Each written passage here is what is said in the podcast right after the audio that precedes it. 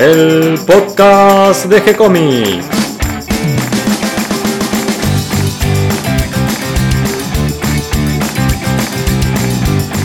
Muy bienvenidos a un nuevo episodio de G-Comics, el podcast donde hablamos de todas las técnicas necesarias para realizar un cómic, cómo dibujar un manga y todo el conocimiento requerido para dibujar esa historieta que tenemos dando vuelta en la cabeza. Mi nombre es Gonzalo García y mi intención y la de todos los que hacemos G-Comics es colaborar con aquellos que estén interesados en avanzar, en progresar, en mejorar en su formación como dibujante de cómics. Y hoy sin mucha introducción les quiero presentar y compartir el audio del encuentro que tuvimos el viernes pasado en el café que está en el primer piso sobre la librería El Ateneo en Cabildo y Juramento. Allí realizamos nuestra sexta meetup donde tuvimos como invitado especial a José Mazzaroli, un gran dibujante con una gran experiencia en el dibujo de el estilo Disney. Y ese fue el motivo de nuestra reunión. Para aquellos que estén interesados en conocer un poquito más eh, de la vida de José, les dejamos el link junto al texto que acompaña este audio de la entrevista que le realizamos hace poco, donde nos cuenta cómo es que él llega al dibujo de la historieta, sus inicios en Columba y cómo es eh, su evolución y camino como artista, pasando por la animación, la historieta histórica, la historieta costumbrista y también su trabajo para Disney. Que como les decía, ese fue el motivo de, de nuestro encuentro y él nos transmitió su experiencia como dibujante, cómo resulta trabajar para una empresa tan grande como Disney, haciendo historietas de personajes como el Pato Donald, el ratón Mickey, cómo él volcó toda su experiencia que adquirió como dibujante amateur, haciendo cursos por correo, como también eh, a lo largo de su trayectoria, pasando por grandes editoriales, haciendo historietas de todo tipo para adultos, manejando géneros como el policial o el misterio, para luego de un pasaje por la animación terminar dibujando el pato Donald que requiere una gran destreza técnica, un gran conocimiento y un dibujo muy preciso. Así que bueno, prefiero que lo escuchen directamente de palabras de José Mazzaroli. Los dejo a ustedes con la grabación del audio de nuestra sexta meetup junto a José Mazzaroli. Yo traje algunos libros y revistas, no sé si. sí, sí, queremos que participar de la sí, charla. por supuesto. para ilustrar un poco. Dale, sí, sí, Dale, vamos viendo y vamos por ahí por la charla. Por la forma en que, eh, que está hecho la ficha y todo, es como que el centro de la charla es Disney, ¿no? O sea, Era uno de los temas que yo quería consultarte especialmente porque eh, no hay una gran cantidad de dibujantes en Argentina que trabajen para Disney. Si bien ahora Marvel también fue adquirido por Disney y hoy en día Marvel es parte de Disney, refiero al Disney tradicional, de los dibujos tradicionales de, Disney, eh, son dibujos que requieren eh, mucho oficio, requieren ser un dibujante muy experimentado y que maneje muy bien las proporciones.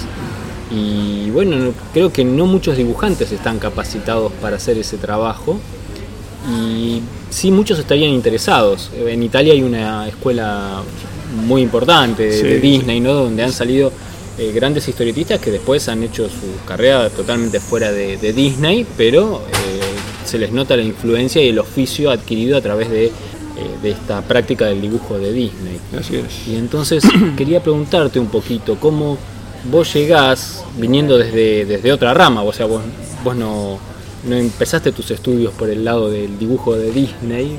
Para nada. Sino más bien por otro tipo de historietas, incluso en tus primeros trabajos, ¿no? Editorial Columba, por ejemplo. Claro. No, tuve el antecedente, eh, como te comenté en, la otra nota, ¿no? de que a los 10 años hice el curso de la Continental School, que era de dibujo humorístico, y que estaba eh, prácticamente, estaban, los dibujos eran de Preston Blair, un uno de los grandes animadores de Disney. Eso me enteré después.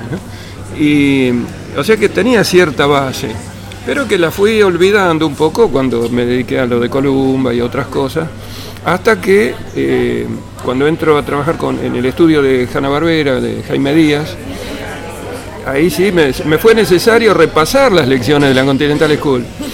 En serio, tuve que ir a repasarlas porque yo entré como entramos varios ahí, eh, confiados en que ya teníamos experiencia y todo, y resultó que ahí se requería otro tipo de dibujo y hubo que adaptarse.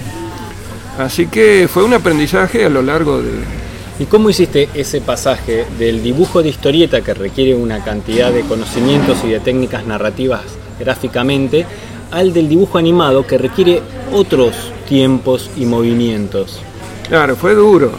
O sea, porque en historieta realista uno trabaja mucho con la luz y la sombra, ¿cierto? Y ahí, este, no, ahí había que dibujar todo y, constantemente y había que pensar de otra manera los cuadros. Es decir, por dónde entra el personaje, por dónde camina, que no se vaya a chocar nada del fondo, este, por dónde sale, cuántos pasos da. Y todo eso hubo que, tuve que ir aprendiéndolo este, con la gente que ya sabía. tuve buenos, eh, un buen supervisor que era Armando Dacol, este, y realmente no, tuvo paciencia, digamos, hasta que, hasta que fui enganchando. ¿no? Lo mismo que unos cuantos, porque ya te digo, en, en ese momento entramos varios dibujantes de Columba a trabajar. Estaba Saichan, estaba Balbi. Estaba Balbi, estaba eh, eh, Medrano, estaba Classic, estaba, en un momento dado estuvo Haupt, Cristóbal pasó por ahí, Leopardi, Leopardi estuvo un tiempo, Mulco, Ah, Caliba, ¿no? Eh, Ramón Gil. Este, era, o sea, era un reducto de la historieta en el corazón del todos dibujo concentrados animado. ahí. Sí. Qué, qué lindo grupo, Sí. además, para, para Sí. relacionarse ¿no? y verse todos los días. ¿Y ustedes iban y trabajaban ahí todos juntos? Sí, durante la semana. Y luego los fines de semana había algunos que ya se quedaban a vivir ahí. Y yo siempre traté de no trabajar los domingos. Y a veces llegaba el lunes y me los encontraba ahí con las ojeras, y los tipos todo el fin de semana laburando. Porque había mucho trabajo Sí, para hacer. Y siempre había que entregar eh, en una fecha determinada que nunca, nunca era. No te atrases con Disney. Nunca era suficiente. Claro, no, hay más, se trabajaba, se hizo algunas cosas para Disney, pero más que nada para Hanna Barbera. ¿Y, ¿Y cómo es que de ahí pasas a hacer las historietas de Disney?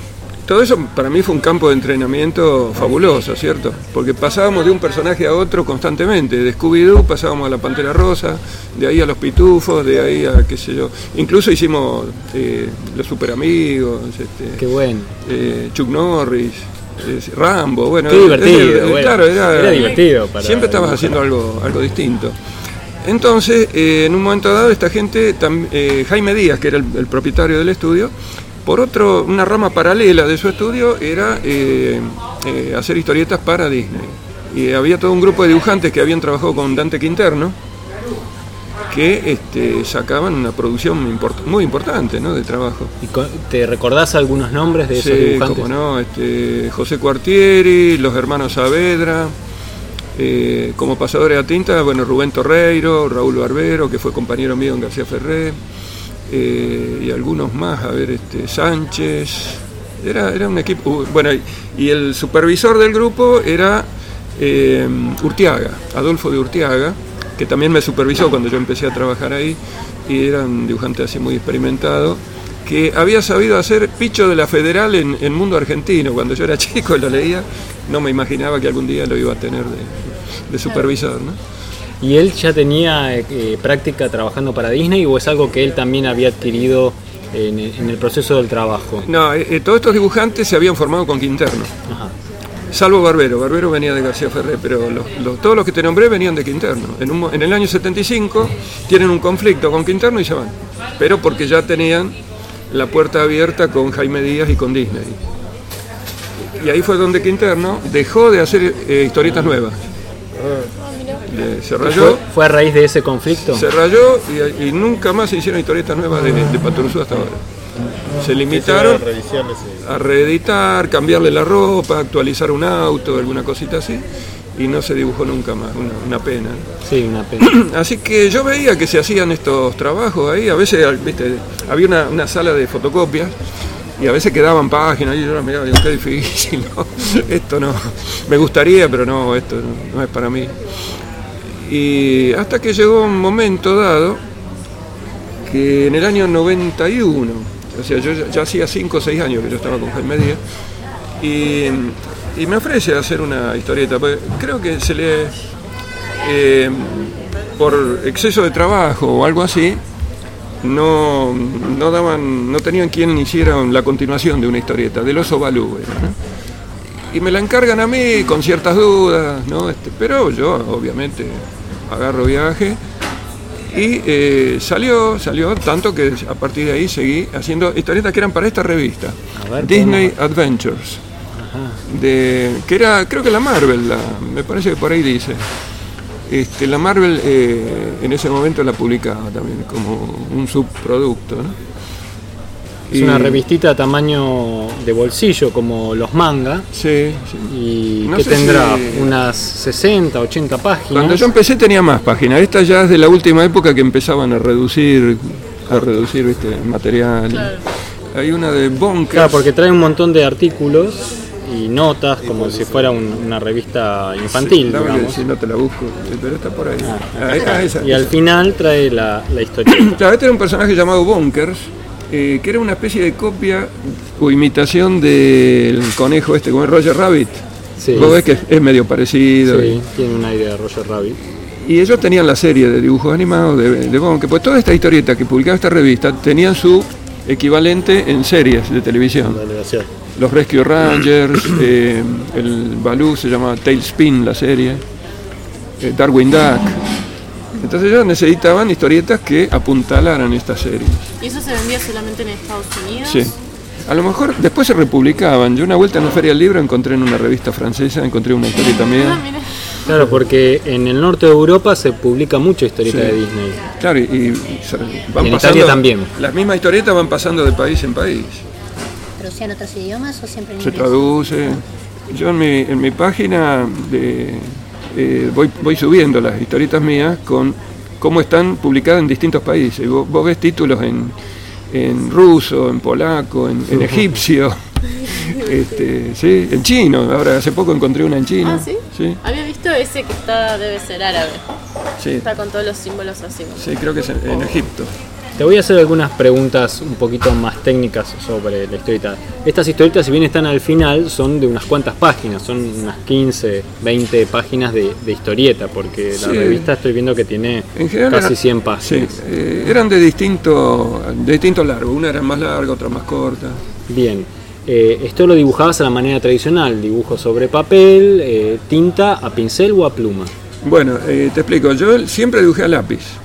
Es decir, había un equipo de pasadores a tinta especializados en esa línea de Disney que vos ves que es, es una línea modulada, perfecta. Pero muy limpita, Muy como- limpita. Casi como la línea francesa, ¿no? De, Sí, de Asterix. o- Casi, casi, exacto. Aunque con un concepto tal, un poco distinto que el de los franceses, ¿no? Y, o sea que ya de- desde entrada lo mío era, eh, era el dibujo a lápiz. Pero un dibujo, el dibujo a lápiz tenía que ser Impecable. impecable. El pasador de tinta no tenía que pensar. Claro. Solo de línea. La consigna era esa, él veía, línea que veía, línea que pasaba. O sea que uno tenía que cuidar mucho el lápiz para porque si no el pasador de tinta él pasaba. Claro, tenía que ser un lápiz muy limpio Muy y de- definido, sí. casi que ya fuera la tinta Sí, sí. directamente. ¿Y cómo trabajabas? ¿Trabajabas a la manera que se hace en la animación, que usan, por ejemplo, lápiz azul y arriba el negro que define la última línea? Sí, sí, en determinado momento sí, porque ahí se usaba mucho el azul y el rojo también. Pero yo siempre trabajé más cómodo con el haciendo todo con negro, o sea que cuando podía me escapaba y me pasaba al negro. Eh, y el- lo que era medio jorobado era el tamaño de estas páginas, porque ya te digo, yo venía acostumbrado de trabajar para Columba a este tamaño, para Thompson más grande todavía, y acá el tamaño que nos daban para trabajar era bastante chiquito y vos ves que eh, requería mucho, mucho detalle, Claro, sí. porque después te miraban hasta el parpadito del ojo. Es ¿no? que eso De tiene el dibujo detalles. de Disney, que parece un dibujo muy simple, pero tienes un No, dibujo sí, muy preciso, muy bien proporcionado, muy dinámico, porque todo el tema del movimiento, Sí. pienso que te deben haber corregido muchísimo y que te deben haber pedido más de una vez ajusta esto, ajusta aquello y que te implicaba cambiar toda la figura. Claro, porque yo venía de, de hacer una historieta con otro concepto, con, con de la imagen estática que sugiere movimiento. Acá no había que sugerir, acá había que mover, directamente mover la figura. Una animación detenida, más o menos, como mitad del movimiento. Claro, Y tenían que eh, estar haciendo algo siempre. ¿no? realmente el centro de la acción. A veces queda bien hacer el anticipo, ¿no? cuando por ejemplo vas a tirar algo, pero en, histo- en historieta conviene hacer cuando ya lo estás tirando. Ah, mirá.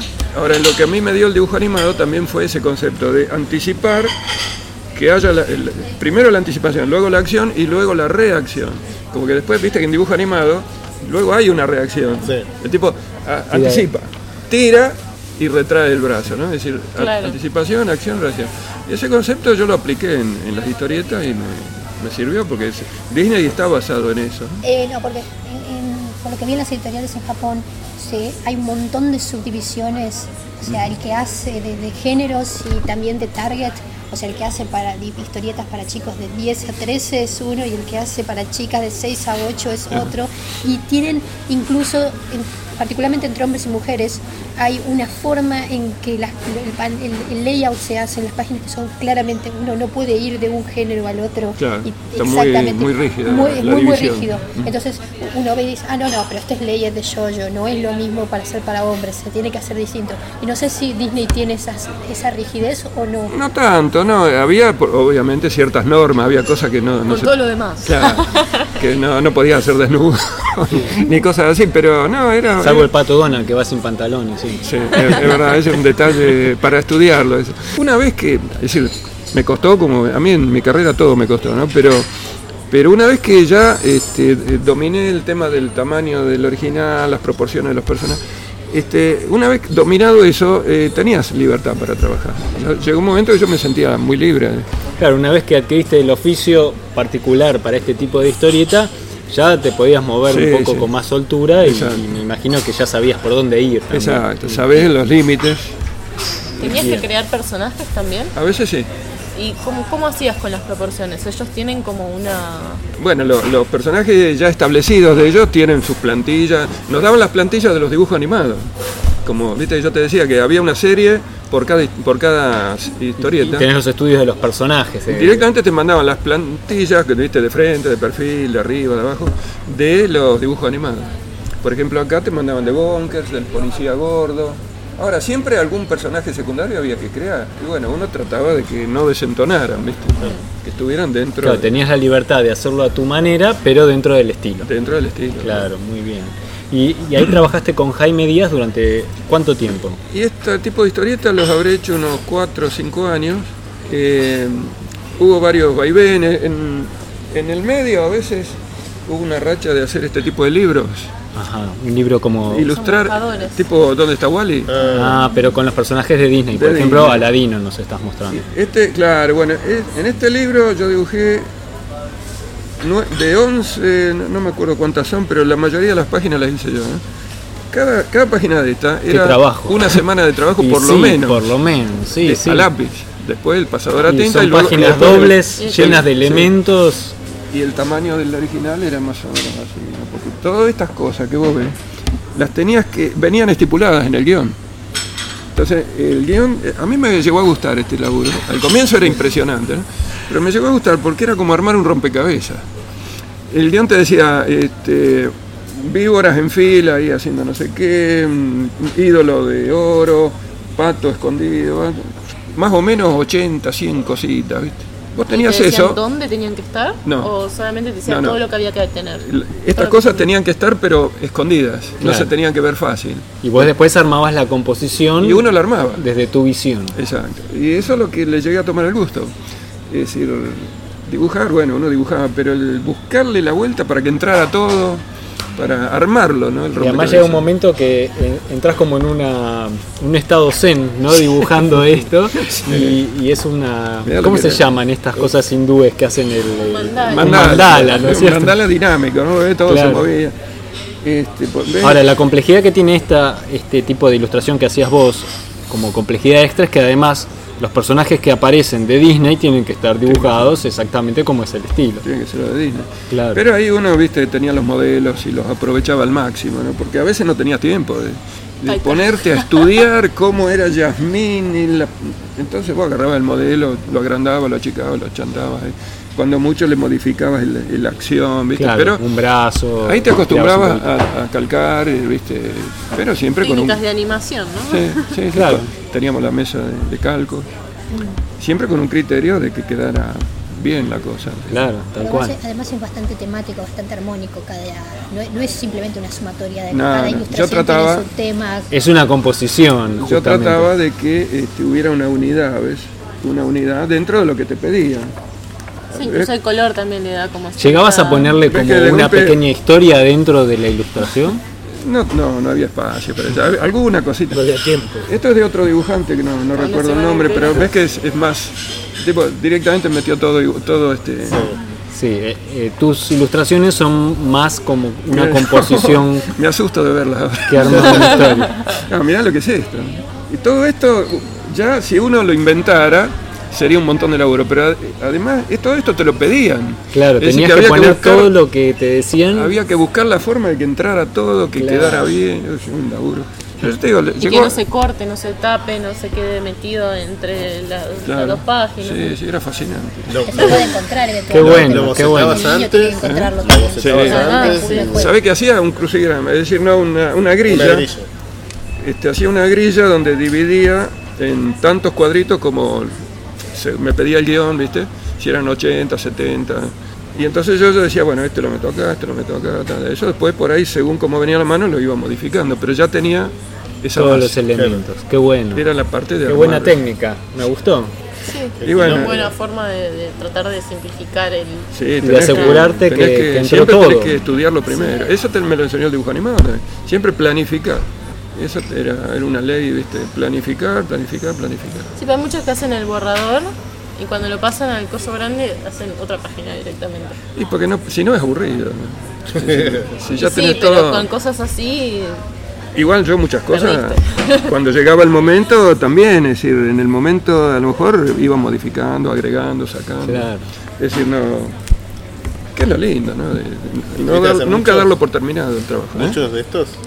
Y hicimos unos cuantos libros, y durante varios años, y, y íbamos alternando a veces las historietas con los libros. Hasta que en el año 94 eh, apareció eh, César Espadari, que lo, lo conocerás, Sí, sí, lo conozco. de golpe él trajo trabajo de Disney para Europa y empezó a pagar más que Jaime Díaz. O sea que ahí hubo una amenaza de éxodo de la mayoría de los dibujantes. Y, Y se fueron todos los de Quinterno de nuevo eh, en masa, pero con espadari. Siempre al, Y ahí Jaime Díaz decidió cerrar el estudio y se fue y al dijo nunca del más". oro se movían todos. Segundo caído. Y, y como yo estaba trabajando con, con Espadari haciendo historietas de terror para Alemania, y él este, hablando así, vos estás en Jaime Díaz, sí, ahí está. La cuestión me ofrece a mí también un guion de 36 páginas del, del tío Patilludo y el Pato Donald para una editorial italiana, que nunca supe bien cuál era, porque era a través de un agente que estaba en España, en Barcelona. Y la hicimos, con lo- la pasó a Tinta Torreiro, que era el, el mejor pasador a tinta de- del equipo. Fue bastante acá. Yo pensé que íbamos a hablar de, más Mucho atrás gusto. todavía José. del tiempo. Estamos en los 90. Yo pensé que era. Esta es del 96, estaba revisando. Claro, que era. Que, era, que todo esto de Disney tuyo va a ser todavía más. No sé, en otras épocas, que por uno co- conoce Disney de cuando era chico, pero es bastante actual, los 90. Todavía es bastante, ya son 30 años, ¿no? Convengamos. Eh, más o menos, sí. Ojalá. Pero bueno, pero es bastante acá. Y fue una época que por suerte, porque Columba había aflojado, no había, eh, o pagaban poco, y por eso es que eh, cayeron tantos dibujantes de Columba ahí. Lo que pasa es que luego se acabó, el, se acaba- no, no dejaron de venir series con dibujo realista, y entonces la mayoría de los columberos, digamos, volvieron a Columba. Yo me quedé porque tenía esa doble esa doble fase. Claro, como yo ya este el año fue el año que llegaron los pitufos. Ah, Pasamos vos. un año entero haciendo pitufos. Y yo ahí me, me quedé, ¿viste? Mulco, Mulco era muy amigo mío y me acuerdo caímos este, al comienzo del año por el estudio de Jaime, que estaba, en ese momento se habían mudado acá a una casa acá en Belgrano. Y digo, bueno, a ver qué hay, que yo, ah, mira, dice, vamos a tener que hacer este, este año nos van a mandar pitufos para hacer. Yo me acuerdo la cara que puso Mulco. Ustedes conocen el dibujo de Mulco, el Ipur de la Gas. Sí, sí, una cosa épica. Claro, nada que ver. Al pitufo. Salimos, yo salí contento y aquel salió así, no volvió nunca más. Y bueno, así que me fui quedando. Y ya te digo, luego de lo del 94 yo ya, ya me sentía canchero, aparte había hecho todas estas historietas para, para esta revista. Así Y que el- empezaste a dibujar eh, tío Gilito, digamos. No, eh, tío Rico, Sí. fue una sola historieta, pero larga. Ah, todo esto, eh, me estoy olvidando de algo. Porque, claro, a mí yo terminé siendo definido como dibujante del Pato Donald, ¿cierto? Pero En Jaime Díaz, en el año 93 y el 94, durante esos dos años di- dibujé cuatro historietas larg- larguísimas, de 96 páginas, de Mickey Mystery, que era una serie de- donde Mickey era un detective con ¿viste, el sombrero, el impermeable, tipo Humphrey Bogart, así. Y, y un ambiente negro, con sombras. Más de misterio, con un poco Claro, más de, de era miedo. como justo para mí era Un poco más grande, claro. Ahí yo podía aplicar... Sombras. Sombras nada más, claro. Ahí yo podía aplicar todo lo que yo tenía del dibujo realista, en, en cuanto a luces y sombras. Ese fue un laburo muy lindo. Y, fueron dos años de dos historietas por año, pero historietas de meses. Este, o sea que yo ya, sí, ya me sentía eh, a punto para hacer el pato Donald, que se lo veía como, todo te lo pintaban, los que lo hacían te lo pintaban como que era el sumo, ¿no? Pero es difícil dibujar el pato Donald. Es uno de los personajes más difíciles, Es me difícil moverlo, es difícil darle vida, pero tampoco es imposible. Es decir, depende del entrenamiento que uno, que uno tenga. En el año 95 llega al país Daniel Branca. Branca era un grosso total que eh, había hecho el- el mono relojero, acá había hecho el sátiro virgen en Satiricón. Y en el año 76, creo, o antes, se fue a Europa y se quedó allá. Y allá engancha con Egmont y empieza a hacer el Pato Donald. Y en poco tiempo, él seguía los pasos de Karl Barks. Este, Barks fue el, el- digamos, el maestro total del Pato Donald. Fue el que creó todos los personajes secundarios, el que le dio la ambientación. Y eh, en Europa se habían olvidado un poco de Barks, incluso en Estados Unidos. Viste, estaban con el, el estilo italiano. Y Branca dijo, no, no, acá el maestro es Barks. Y él se ciñó al estilo de Barks, solo que le dio más empuje, lo actualizó, lo hizo más, todo más, más dinámico, más histérico, más, este, más expresivo. Y entonces él en un momento dado se vuelve, después ya, este, y cuando vuelve, eh, Egmont le encarga, dice, ya que va, este, consíganos más dibujantes, que este, los argentinos siempre, siempre vienen bien. Y ahí fue donde eh, un par de amigos me avisan que Branca andaba buscando dibujantes. Uno fue Raúl Barbero, eh, que ya le, le estaba pasando a tinta a Branca. Y bueno, y yo con los, le llevé la historieta de 36 páginas, todo lo que, bueno, empezamos a trabajar. Hubo que hacer muestras.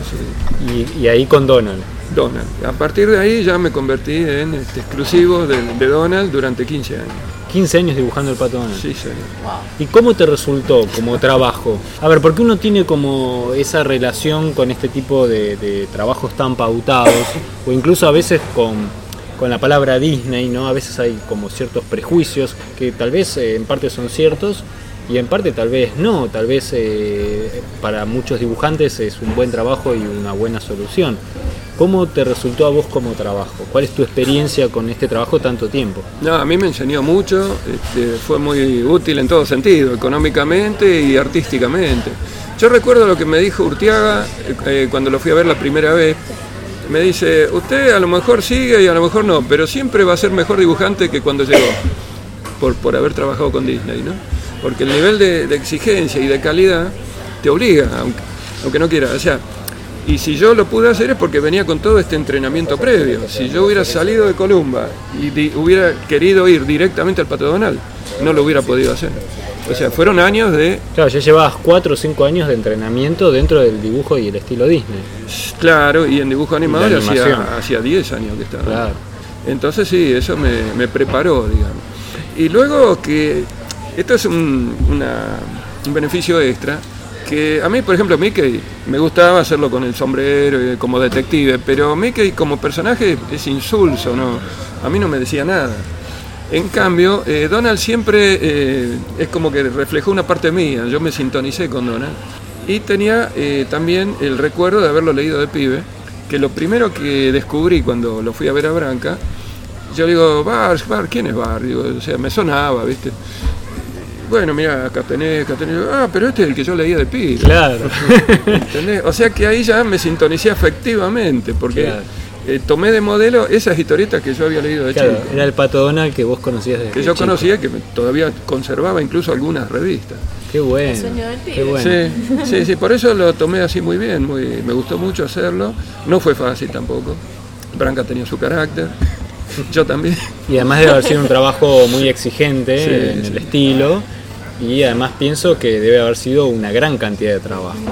Sí, eh, la gran diferencia con todo lo que hice antes, este, con Columba, con, con otras fuentes de laburo, es que no tenía eh, fecha de entrega. Qué extraño Me eso. acostumbré a trabajar tranquilo. Eh, vos viste que siempre te ponen una fecha, generalmente el tiempo, o dejás pasar el tiempo y después no te alcanza, o, de- o no te alcanza ya de entrada.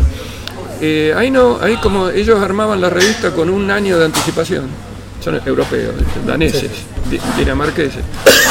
Entonces no te ponían una fecha. Obviamente uno vivía Te convenía de eso, terminarlo. Me convenía, pero es como que el ritmo me lo, por- me lo hacía yo. Y eso sí. Claro, fue- trabajaba sin esa presión Sin esa que por presión. más que uno sepa que llega y todo, siempre la tenés, sentís esa presión detrás tuyo, Sí, ¿no? De que tengo que entregar, tengo que entregar. Claro, no, Y la presión era, era mía, digamos, Claro. no, no era del editor. Y así que bueno, una vez que ya te digo, una vez que también me acostumbré al pato, lo fui conociendo y todo, trabajé con mucha libertad. ¿Y por qué es que se termina ese trabajo?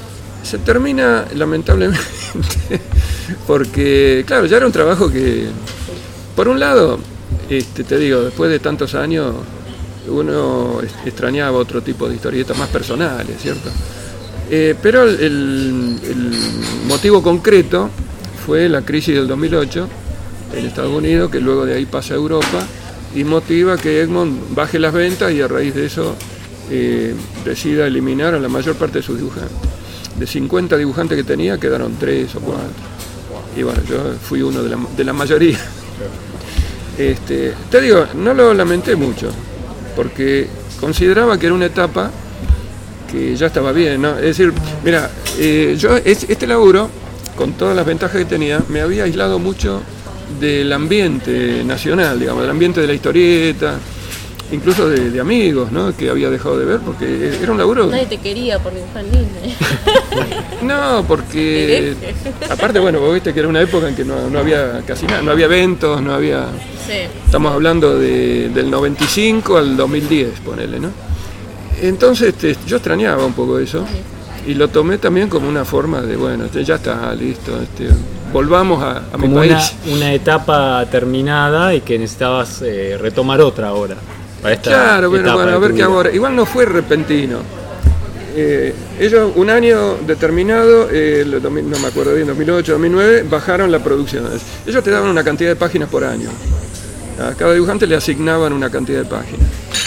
Entonces el primer año eh, re- me re- redujeron la cantidad de páginas. Al año siguiente le redujeron más y ya avisaron que anda buscándote otro laburo porque esto se acaba, ¿no?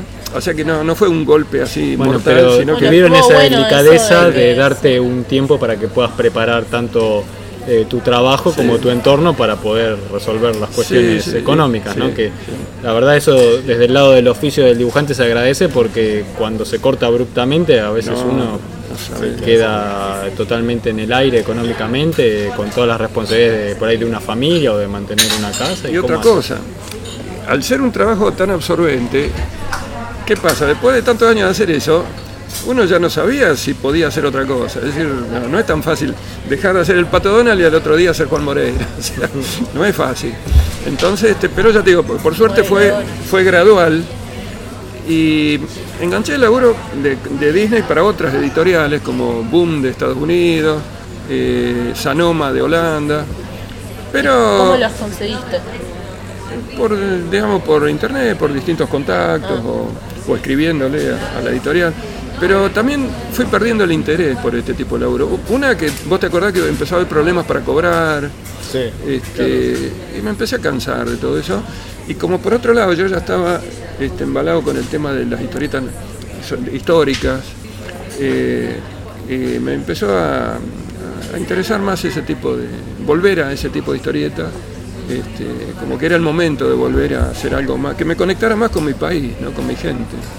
Sí, esa otra faceta tuya de la historieta histórica, eh, me encantaría también que hablemos y que nos cuentes un poquito de, de cómo es esto de adaptar un, un hecho real, histórico, a un guion de historieta que tiene que ser interesante, que tiene que ser dinámico, que tiene que llamar al lector a leer y no ser simplemente una narración de hechos sucesivos con fechas al costado. Eh, ¿Cómo encarás ese trabajo de, la adaptación de un hecho histórico o de una biografía a una historieta? Bueno, eh, nada es fácil y todo es un aprendizaje, ¿cierto? Eso es, una constante en mi carrera. Eh, yo cuando em- empecé con la adaptación de Juan Moreira, no me fue difícil, porque una porque era una historia que me apasionaba, tenía la novela de Gutiérrez como base del guion, y eh, dibujarla era un placer, era un gusto que me daba. Estamos hablando del año 83, ¿no? O sea, antes de los dibujos animados. Eh, al terminar Moreira, eh, yo sugiero hacer la vida de Dorrego, y ahí sí eh, se complicó un poco la cosa porque ya era un tema netamente histórico, donde eh, había que consultar libros de historia, y adaptar eso a la historieta no era tan fácil. Yo considero que, como creo que alguien dijo, es un libro de historia con cuadritos. Es decir, me dejé llevar tal vez demasiado por los datos históricos, que a mí mismo me, me apasionaban porque era, era un descubrimiento constante ¿no? de tantas cosas que no sabemos de, de nuestra historia. Pero eso luego lo fui superando, considero, cuando con, luego hice la vida de Facundo y ahí sí, ya, ya logré darle más dinamismo, más acción, hasta que eh, cuando hago la vida del Chacho Peñalosa, eh, directamente le agrego personajes ficticios a la historia. Ah, qué buen recurso. Esa es una linda idea, qué bueno. Ya ahí me jugué con crear un par Qué de personajes idea. ficticios que son los que van llevando el hilo de la historia con el alrededor del Chacho, ¿no? Girando alrededor del Chacho, pero eh, ellos es como que le van dando el, el movimiento a la historia. Le dan la vida a la historia para que vuelva a estar como en el presente y que no sea simplemente una narración con fechas. Esa- Que no sea un libro de historia con dibujitos. Claro, y ahí, ahí tenía un poco dos grandes ejemplos, el de Hugo Pratt y el de Blueberry, como que lo- este, cómo hacer ese tipo de, de historias. Así que ya te digo, fui desarrollando eso que luego cuando ya ahora hace poco hice la vuelta obligado me sirvió también para utilizar el mismo recurso, ¿no? es decir, mezclar al general Mansilla, al almirante Brown y todos estos próceres con personajes ficticios que van este, Claro, que no le- la cosa. Y que no le quita validez al No. hecho histórico que vos estás No, no, porque contando, ni lo vuelve impreciso porque justamente vos sos fiel en eso, Fiel. simplemente que lo adornás, lo- le das e- ese toque de vida eh, con estos otros personajes secundarios que te permiten más libertad. Exacto, Y aparte si son, o sea, si la historia, o sea, la, la cuestión histórica este, fluye alrededor de los personajes que son más, los personajes principales, que son ficticios, pero cosas, hay una, hay una, una mejor forma de, de que el lector se, se sienta más metido en la historia, porque no es, no, te podés identificar con, con Con Rosas Mansilla. o con Mansilla, Claro. porque no, no sos, pero sí con un ciudadano que está Con un viviendo eso. claro. Eso está bueno. Qué bueno, ¿eh? Qué, qué linda idea, muy buena idea. Sí, Eh, sí, espero poder volver a aplicarla, porque claro, el, el editor hizo lo que pudo, pero en este momento bajó la persiana y no, no tengo ningún otro editor en vista por ahora. ¿En Como qué para estás hacer este tipo, este tipo de cosas. ¿no? ¿Qué estás haciendo No, no, no, que- personalmente o proyecto? ¿Qué estás eh, ahí cocinando eh, en tu mesa de dibujo? Un poco viendo a ver, a ver qué hacer, pero sí, desarrollando un proyecto sobre un guion de Sara- uh, el- ¿cómo es? Luciano Saracino, una idea de él eh, basada un poco en mi pasado con Disney, ¿no? De, de hacer una historieta con gatos y conejos, una cosa así que interesante. Estoy, estoy desarrollando un poco ese proyecto. O sea que en cierta manera estás eh, retomando algunos conceptos del dibujo de Disney que estuviste aplicando. Exacto. Tu vida siempre de dibujante va ahí como Eh, una hamaca en- de un en lado al otro, ¿no? En zigzag, exactamente. Disney. Qué bueno, bueno, no te aburrís. No, no, claro, porque yo no me asombra, admiro a esos dibujantes que toda la vida han hecho lo mismo. ¿no? Este, por un lado, admiro esa, esa eh, es porque claro, vos haces siempre el mismo tipo de dibujo, eso te permite este, como profundizar más en, en tu estilo, en tu narrativa. Eh, lo mío es más bien en, eh, es un vaivén que a veces ayuda y a veces no. Sí, pero hay muchos eh, autores que al tener un estilo tan definido no pueden salir de eso. Claro. Y eso también los condiciona y los encierra en cierta forma. Entonces está bueno ese- esa versatilidad. Yo, eh, la, la mañana cuando entro en mi estudio, no, no sé qué voy a hacer. Digo, bueno, a ver qué hago hoy. Es decir, claro, tengo muchas posibilidades ya. Desde Orquídea Maidana, al Pato Donald, a eh, Juan Moreira, la Vuelta Obligada. O sea, eh, eso es lindo, aunque también eh, hay un poco de incertidumbre en eso, pero bueno, hoy en día hay que, se sabe que hay que Está acostumbrarse. complicado también afuera, o sea, conseguir. eh, ¿Eh? que está complicado también de afuera conseguir. Sí, y yo dejé de, por todo esto que te contaba, ya hace tiempo que no, no intenté contactarme con, con editoriales de afuera ni nada. Este, sí. Te quería hacer una pregunta. Para un dibujante que está comenzando, que se está formando, que quiere entrar al mercado de, de- la historieta para trabajar de una manera profesional y que tal vez eh, le gusta el estilo Disney, que tal vez su sueño es trabajar en Disney. Muchos dibujantes tienen como sueño llegar a trabajar en Disney. Eh, ¿Qué consejo le darías? ¿Cómo pueden hacer para formarse? ¿Qué tienen que mirar? El, el tema es que Disney actualmente eh, es un mundo demasiado amplio, ¿cierto? Entonces cuando uno dice Disney, puedes decir este, desde Aladino al Ratón Mickey, al Pato Donald, o a, todas las películas que han hecho. Cada película tiene, vos, vos habrás visto, que cada película de Disney tiene un estilo distinto. Es, es decir, ellos crean un estilo para cada película. Eso es muy interesante. El estilo de Mulan no es el mismo de, de Hércules, ni es el mismo de, de Aladino. Entonces, este, Y lo- ahora le suman el 3D. y ahora el 3D, Ahora están claro. a punto de comprar Fox. No, ya está. ¿Ya compraron? Yo hoy le aprobaron la, la, Está- la está- compra. Yo creo que lo- Se va a terminar eh, de hacer todo el pase hasta mediados del 2019, pero ya hoy el, aprobaron la compra Sí, sí, y ya está. ya- Claro. Tenido un par de controversias. Y ahora le bastante- Marvel, o sea, Claro. historietas de. Ese de es, es un gigante hoy en Star día y Wars tiene, tiene muchas posibilidades. Estas eran eh, las historietas que hacía para Dinamarca. Que además se siguen produciendo, esta, esta es una de las que más me gustó hacer. Fue un- una de las primeras, de los primeros tiempos. me gustó hacer porque tenía todos los ingredientes que a mí me gustan. Tenía aventura, me recordaba aquellas historietas de, de Barks. Obviamente el guion me permitió hacer esto, ¿cierto? Bueno, vos nombraste a Preston Blair, Sí. que tiene un par de libros de animación que son muy buenos.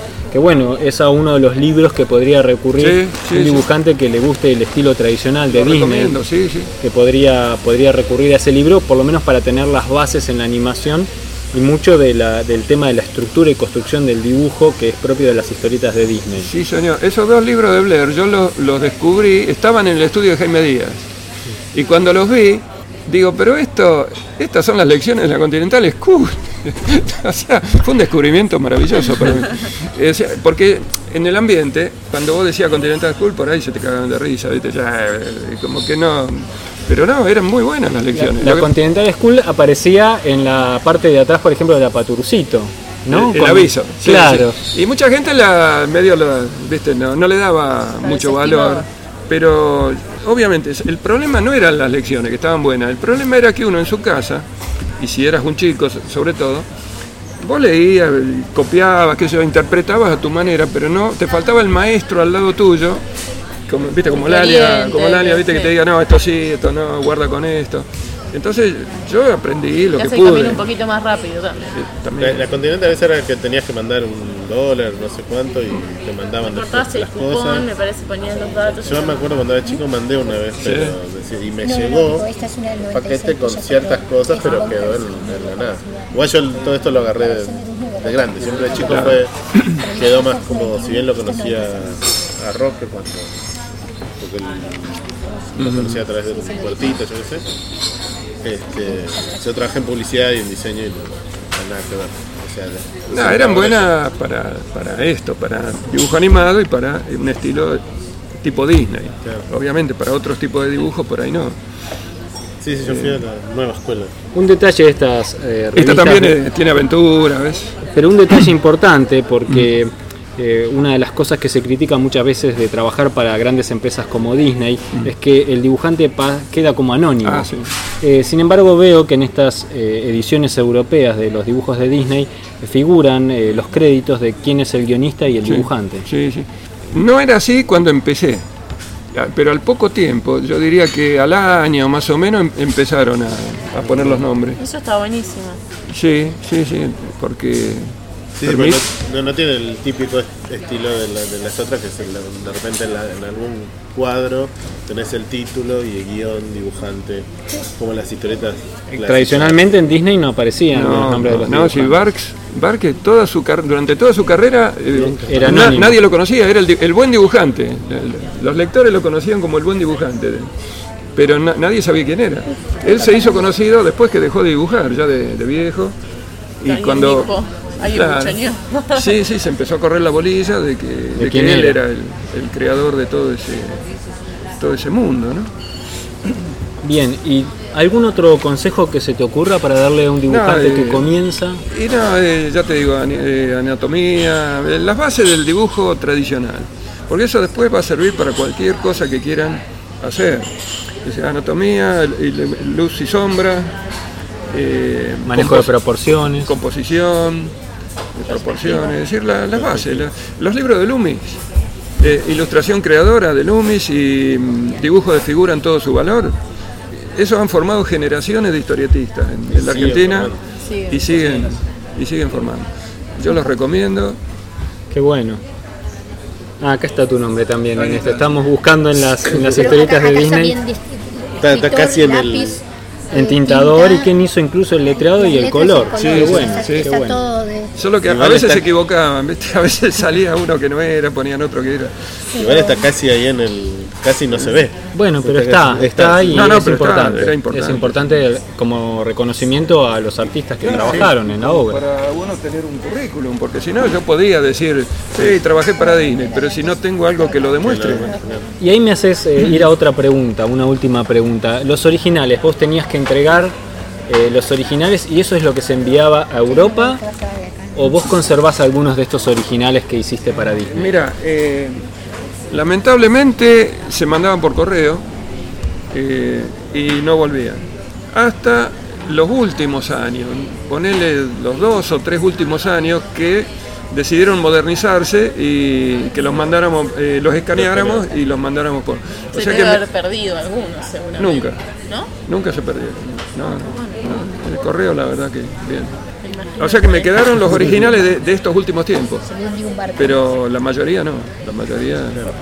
Cuando dejaron, eh, cuando se, te- se fue terminando el trabajo, amenazaron con mandar todos los originales, que yo parece que después averiguaron que les iba a salir un choclo de guita el envío por correo y al Claro. final no mandaron nada. Que la- Mira, esta historieta fue- la hice de- después de, es mi etapa posterior a, a Egmont, de Dinamarca. Y esta fue para Boom, o K-Boom de Estados Unidos, donde no hice toda la historieta, porque era un trabajo que había que sacarlo con mucha velocidad y se iba haciendo, pero a marcha forzada, y esta gente no tenía mucha experiencia, la de esta editorial, con este tipo de trabajo, y a veces con tal de sacar el trabajo, le daban el primero que caía y a veces hay páginas que no, y se mezclaban las páginas, fue, fue un desastre. digamos. Bueno, ahí además es la diferencia de, de tiempos de trabajo con respecto a los europeos, ¿no? Los norteamericanos están ahí siempre sobre el reloj y los europeos Yo- trabajan con mucha más previsión de Yo tiempo. por suerte este, fue interesante porque yo tenía, eh, tenía obviamente todo el equipo, computador, escáner, internet, y eso este, por un lado me permitió hacerlo, pero por otro lado te volvían loco porque te escribían, te mandaban mail, te llamaban a cada rato porque "Y, ya está la página, ¿para cuándo? Sí. Una vuelta me escribe este, el, el- el editor este, este, me, me había andado buscando y no me encontraba, viste que yo, oh, I- oh man, dice, "I'm- I'm dying, estoy muriendo. O sea, yo llegué a hacer, hubo un día que había que sacar cinco páginas, es decir, a lápiz llegué a dibujar una página cada dos horas. Qué bárbaro. Y el pasado a tinta lo hacía Torreiro, o sea, yo la- las hacía lápiz, las escaneaba, se las mandaba a Torreiro, las pasaba a tinta, me las volvía a mandar a mí, yo me mandaba un, un laburo de loco. De- por eso después de eso no quise, cama. no quise saber más nada. ¿viste? Pero ahí, ahí es donde dio fruto el, el oficio. Claro, si no hubiese sido imposible No. hacer eso. Una página en dos horas. ¿Qué año era eso? eso fue puro oficio. ¿viste? Y Disney. ¿Qué año era eso? Esto habrá sido 2011. a ver.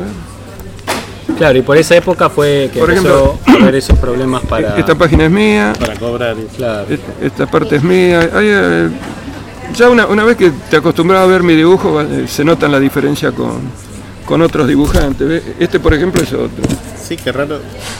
Digo, por un lado, el, el, el tener ser, tener que Este- mantener un este es estilo y otro. algo fa- permite hacer eso, ¿no? Pero, Sí, no, pero se le fue la mano. Pero sí. Esta gente eh, tuvieron recriminaciones de Disney porque con tal de, de terminar el, de entregar el laburo a tiempo, este, Hacían cualquier cosa. la- esta, esta es mía, por ejemplo. Yo tenía una pregunta.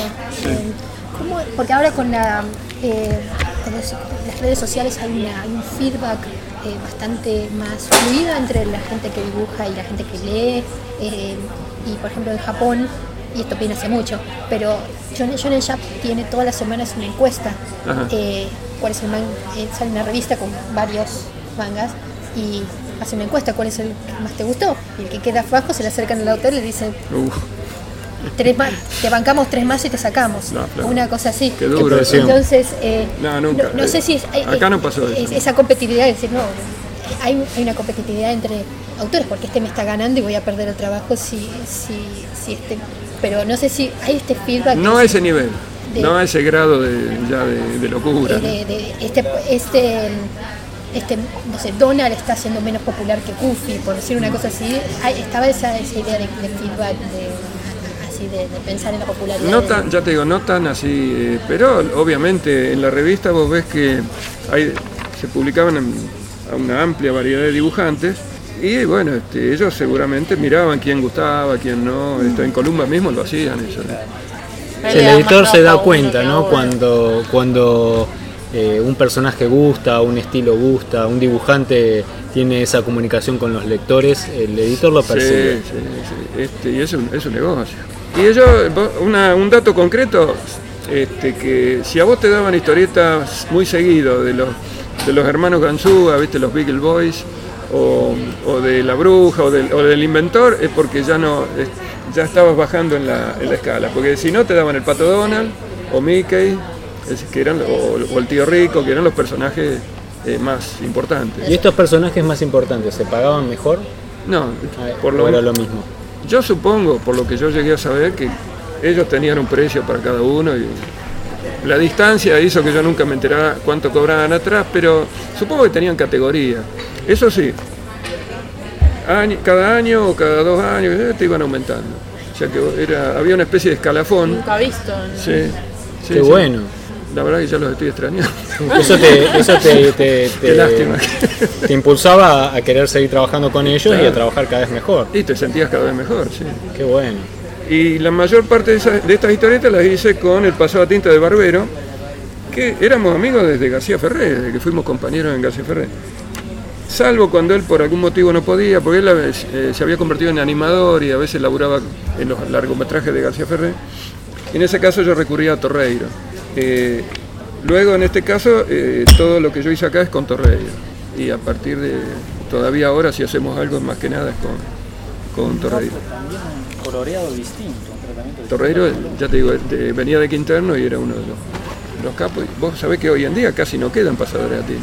Y me imagino que no. Es una especialidad que está en tren de, de desaparición. A ese nivel, ¿no? Bien. De O sea que ahora se valoriza más todavía. Y sí, mientras, mientras estén hay que cuidarlos. Qué bueno. Pero tampoco se requiere, tampoco ese... En mucho de lo que se hace ahora no, no se requiere ese tipo de, de precisión. ¿eh? ¿Alguien le quiere hacer alguna pregunta más a José? ¿Alguna duda que haya quedado? Yo te quiero agradecer, eh, José, este tiempo que te tomaste para conversar con nosotros, para compartir tu experiencia. Bueno, Y, y bueno, que lo vamos a compartir también con, con todos los que, que escuchen la grabación de esta charla que, que tenemos y, y sobre todo agradecerte la presencia porque creo que no hay, no hay comparación con esto de poder encontrarse a tomar un café y compartir este momento, de poder hacerte las preguntas directamente y que vos nos cuentes en directo y mostrándonos tu trabajo, tu experiencia. Así que bueno, estoy más que agradecido, estoy muy feliz por, por este momento. Bueno, bueno, el agradecido soy yo porque es una forma también de, de pasar revista a lo que he ido haciendo ¿no? en, en mi carrera y, este, y compartir la experiencia que me deja con, con gente joven y, y capaz, ¿no? que, que puede llegar a, a hacer cosas tal vez mejores. Bueno, vamos a ver qué, qué podemos tomar eh, de la posta de todo lo que nos has aportado para mejorar nuestro trabajo y, y bueno, y seguir haciendo este mundo de la historieta que, tanto nos gusta ¿no? y en el, en el que vivimos prácticamente nuestra vida. Exactamente. Muchas gracias, José. faltaba más, faltaba más. Espero que toda esta información les resulte útil e interesante. Les doy la bienvenida a todos los que se sumaron al episodio del día de hoy y gracias a todos los que nos comparten en las redes sociales y ayudan a que cada vez seamos más. Recuerden que pueden escucharnos en iTunes y en iVoox y que si les gustó el programa pueden darnos un me gusta, escribirnos una reseña, ponernos las estrellitas que nos merecemos. Pueden acercarnos sus sugerencias y propuestas a través del mail que van a encontrar en la sección de contacto de nuestro sitio web de gcomics.online, donde además también tienen cómics, manga, historieta que compartimos de manera gratuita con ustedes. También van a encontrar que tenemos una pestaña Agenda donde difundimos eventos, cursos que dan otros dibujantes y además dentro de la pestaña de agenda van a encontrar que hay un botón que dice calendario donde van a encontrar todos estos eventos ordenados por fecha. Y por supuesto, si lo prefieren, pueden contactarnos directamente desde nuestra página en Facebook. Les vamos a responder siempre con alegría y continuaremos publicando nuevos episodios. Gracias y hasta la próxima.